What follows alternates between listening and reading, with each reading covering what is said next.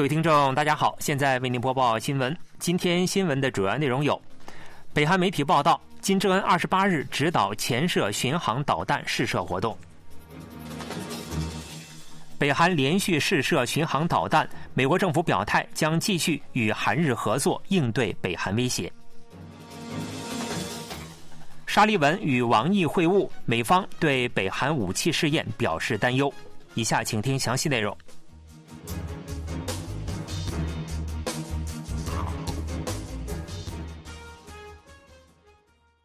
北韩称，二十八日发射的导弹为潜射巡航导弹。国务委员长金正恩亲自指导试射活动。北韩劳动新闻报道称，金正恩二十八日指导新研发的火箭三三一型潜射战略巡航导弹试射活动。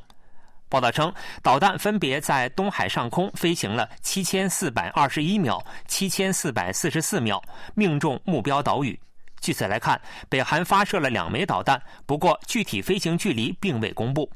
报道还称，当天金正恩详细了解了核潜艇建造项目，探讨了核动力潜艇及其他新型舰艇建造项目的有关问题，并公布了有关部门当前面对的任务和国家对策方案。金正恩还强调，海军的核武装化是时代课题，也是国家核战略武力建设提出的重大要求。韩军此前表示，二十八日上午八时，北韩在咸镜南道新浦附近海上发射数枚巡航导弹。四天前，北韩向西海发射了新型战略巡航导弹。二十八日发射的导弹按圆形轨道在东海上空飞行。新浦是北韩最大潜艇基地所在地。去年三月，北韩潜艇在新浦附近水下发射了两枚巡航导弹。北韩还声称，巡航导弹可搭载核弹头。北韩官媒在导弹发射前强烈指责韩美联合军演，并威胁两国将成为无情惩戒的对象。美国政府表示，正关注北韩近期的巡航导弹发射活动，将对抗北韩威胁，防卫韩国。美国国防部发言人当地时间二十八日回答韩联社问询时表示：“我们一直以来持续表明，北韩的军事项目具有威胁性。美国将遵守防卫韩国和日本、维护地区和平稳定的承诺。”发言人还表示，我方正在监视北韩的此类活动，并继续与韩日两国政府合作，应对北韩威胁。韩国国防部联合参谋本部表示，二十八日上午八时许，北韩在咸镜南道新浦市附近东海海域发射了数枚巡航导弹。本月二十四日，北韩向西海发射了数枚巡航导弹。北韩导弹总局称，四天前发射的导弹是正在研发中的火箭三三一新型战略巡航导弹。美国总统国家安全事务助理沙利文与中国外交部长王毅为期两天的会晤于二十七日结束。二人间的会晤在美中关系转折点，每每起到问题解决者的作用。此次会晤距离去年九月的马耳他闭门会晤约四个月时间。美国政府高级官员表示，沙利文就北韩近期的武器试验和俄北间紧密关系表示担忧，并敦促中国发挥作用。近期，北韩进行了战略巡航导弹和水下核武器系统试验，并向俄罗斯供应军火。中国外交部就此次会晤内容发表了官方说明资料，主要内容为指出台湾问题是中国内政，敦促美国发挥作用。资料指出，美方必须将不支持台独承诺落实到行动上，支持中国和平统一。对此，白宫重申不支持台湾独立的现有立场。并强调维护台海和平稳定的重要性。沙利文要求中国对伊朗发挥影响力，以缓解中东地区紧张局势。预计两国将在主要领域举行进一步的高层会晤，包括元首间通话。未来中国会否在北韩威胁问题上发挥影响力，引发了关注。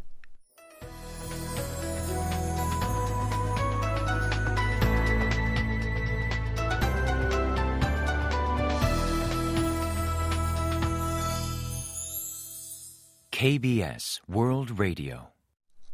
这里是韩国国际广播电台新闻节目，欢迎继续收听。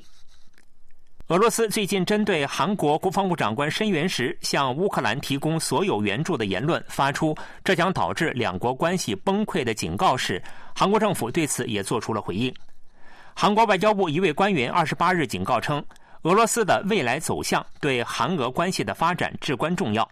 韩国一直坚持不向乌克兰提供杀伤性武器的立场。韩国正在密切关注俄罗斯与北韩军事合作动向及其对韩国安全构成的影响。俄罗斯外交部发言人玛利亚·扎哈罗娃当地时间二十六日表示，韩国国防部长官提到有必要直接向乌克兰提供包括致命杀伤性武器在内的军事援助。俄罗斯针对这种可能促使韩俄友好关系陷入崩溃局面的鲁莽行动发出警告。韩国外交部一位相关人士表示，俄罗斯与北韩的军事合作明显违反了联合国安理会决议，是超越韩半岛、严重威胁世界和平与稳定的行为。韩国政府再次强烈敦促立即停止这种行为，拒绝接受俄罗斯否认与北韩军事交易的主张。坐落在日本群马县县立公园群马森林的朝鲜人强征劳动者纪念碑，时隔二十年被拆除。该纪念碑由日本市民团体于2004年建立，旨在增进对韩日两国历史的理解和友好关系。群马县政府于29日启动了拆除工作。群马县政府28日晚关闭公园，根据计划，拆除工作将在下月11日完成。拆除前一天，日本市民团体有关人士等共计一百余人提出抗议，并向纪念碑献花。市民团体表示，拆除纪念碑相当于助长不存在强征的否认历史的行为。日本右翼势力也来到现场，日本警方投入了数百名警力维持秩序，但仍未能阻止骚乱。纪念碑上用韩语、日语、英语刻有“记忆、反省、友好”字样，以及对朝鲜人造成痛苦的反省。群马县以2012年的追悼活动提到强征为由，拒绝延长纪念碑的设置许可。公民团体表示不服，并提起了上诉，但日本最高法院判决群马县胜诉。尹锡悦总统在与国民力量党紧急对策委员会委员长韩东勋举行午餐会晤时强调，党政应加倍努力改善民生，并让国民能切身感受到。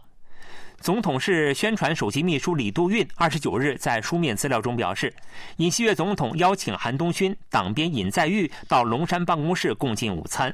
午餐会晤进行了两个小时，餐后茶谈会约三十七分钟。会晤中，尹锡悦总统呼吁党政合作。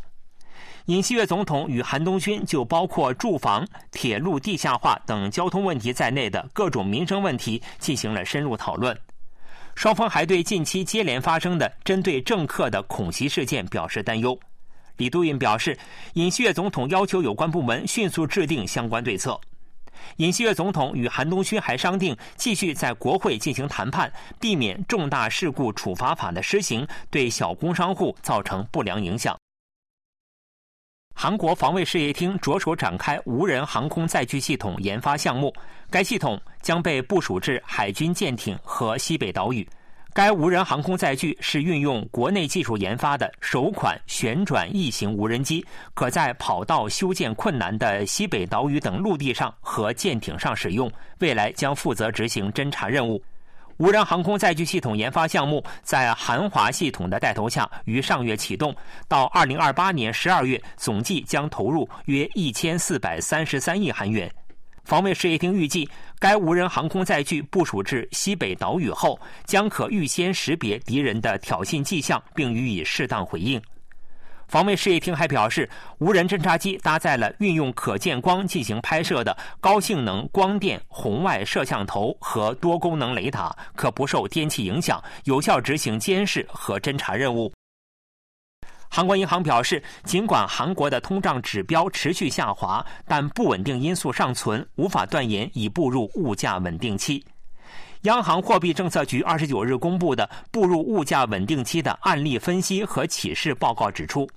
从通胀预期和各类产品分布情况来看，价格调整因素尚存，且存在成本冲击进一步发生的空间。也就是说，若下调油类税等政府价格政策结束，电费等公共事业费上调，经济主体的通胀预期有可能再次受到刺激。报告指出，从历史上向物价稳定期转换的失败案例来看，大部分均起因于对最后阶段风险的疏忽大意。也就是说，在价格调整因素和通货再膨胀风险尚存的情况下，政府部门将大幅通胀后出现的技术性基数效应误认为步入物价稳定期的信号，从而过早地转换为货币宽松基调。而从过往的成功案例来看，不仅货币紧缩政策维持了相当长的一段时间，政府还做出了政策性努力，以维持金融、外汇和实体等宏观经济领域的稳定。央行强调，应持续对各种指标的趋势性走向进行综合分析，并作出判断，防止过度解读部分物价指标的暂时性积极信号。不过，央行也表示，考虑到大环境的变化，基于过往案例分析韩国当前的通胀情况存在局限，必须考虑到韩国经济的恢复力较过去得到了增强，货币政策也从以货币量为中心转向了以利率为中心的体系。